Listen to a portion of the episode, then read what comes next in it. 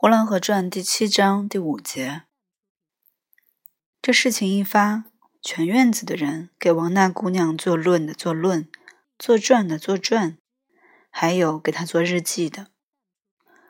做传的说，她从小就在外祖母家里养着，一天竟和男孩子在一块儿，没男没女。有一天，她竟拿着烧火的叉子，把她的表弟给打伤了。又是一天刮大风，他把外祖母的二十多个鸡蛋一次给偷着吃光了。又是一天，他在河沟子里边踩菱角，他自己踩的少，他就把别人的菱角倒在他的筐里了，就说是他踩的，说他强横的不得了，没有人敢和他去分辨，一分辨他开口就骂，举手就打。那给他做传的人说着，就好像他看见过似的。他说：“腊月二十三过小年的那天，王大姑娘因为外祖母少给了她一块肉吃，她就跟外祖母打了一仗，就跑回家里来了。你看看吧，她的嘴该多馋。”于是四边听着的人没有不笑的。那给王大姑娘做传的人。材料的确收集的不少。自从团圆媳妇死了，院子里似乎寂寞了很长的一个时期。现在虽然不能说十分热闹，但大家都总要尽力的鼓吹一番。虽然不跳神打鼓，但也总应该给大家多少开一开心。于是吹风的、把眼的、跑线的，绝对的不辞辛苦。在飘着白白的大雪的夜里，也就戴着皮帽子，穿着大毡靴，站在缝歪嘴子的窗外边，在那里守候着，为的是偷听一点什么消息。若能听到一点点，哪怕针孔那么大一点，也总没有白挨冻，好作为第二天的宣传材料。所以，冯歪嘴子那门下，在开出的几天。竟站着不少的探访员。这些探访员往往没有受过教育，他们最喜欢造谣生事。比方我家的老厨子，出去探访了一阵，回家报告说：“那草棚子才冷呢，五风楼似的。那小孩一声不响了，大概是冻死了。快去看热闹吧。”老厨子举手捂脚的，他高兴的不得了。不一会儿，他又戴上了狗皮帽子，他又去探访了一阵儿。这一回，他报告说：“他妈的，没有死，那小孩还没冻死呢，还在娘怀里吃奶呢。”这新闻发生的地点，离我家也不过五十步远，可是。一经探访员们这一探访，事情本来的面目可就大大的两样了。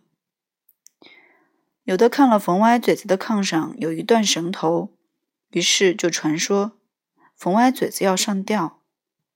这上吊的刺激，给人们的力量真是不小。女的戴上风帽，男的穿上毡靴，要来这里参观的。或是准备着来参观的人不知多少。西院老杨家就有三十多口人，小孩不算在内，若算在内，也有四十口了。就单说这三十多人，若都来看上吊的冯歪嘴子，岂不把我家的那小草棚挤翻了吗？中就说他家那些人中有的老的病的不能够来。就说最低限度来上十个人吧。那么西院老杨家来十个，同院的老周家来三个，周三奶奶、周四婶子、周老婶子，外加周四婶子怀抱着一个孩子，周老婶子里牵着个孩子。他们是有这样的习惯的。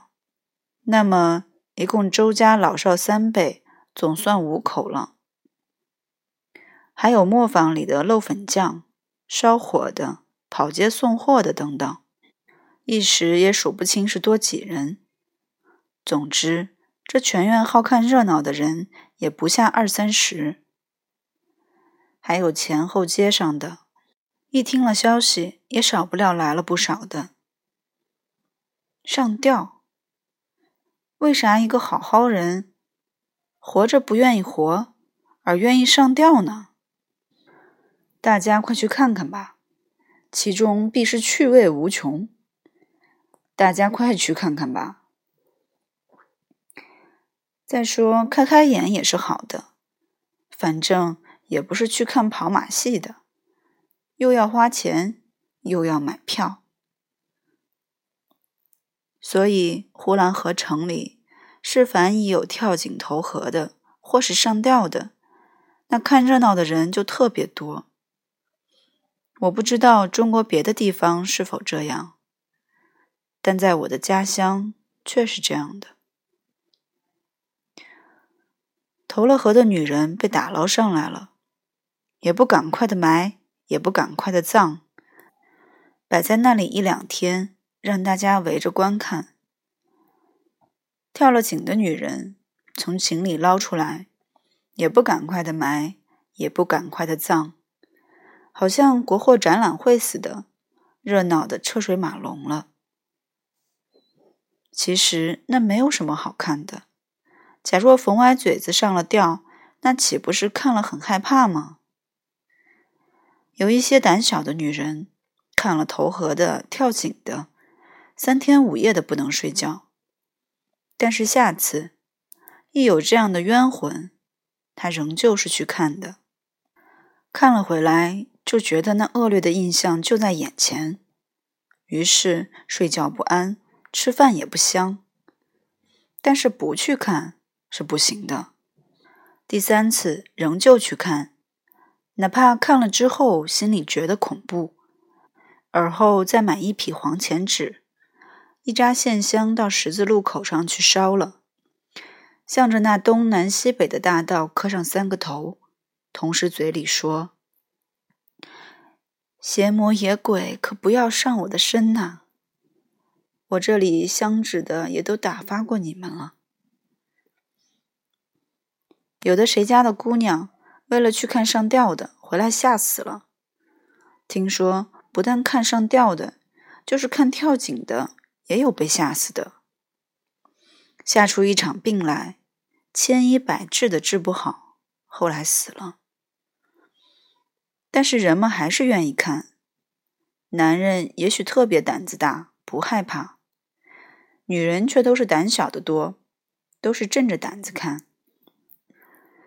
还有小孩，女人把他们带来看，他们还没有长成为一个人。母亲就早把他们带来了。也许在这热闹的世界里，还是提早的演习这一点的好，免得将来对于跳井上吊太外行了。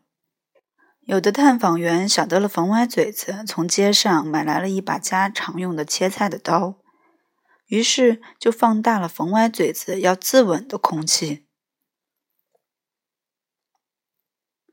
谢谢收听 FM 幺二六二二七三。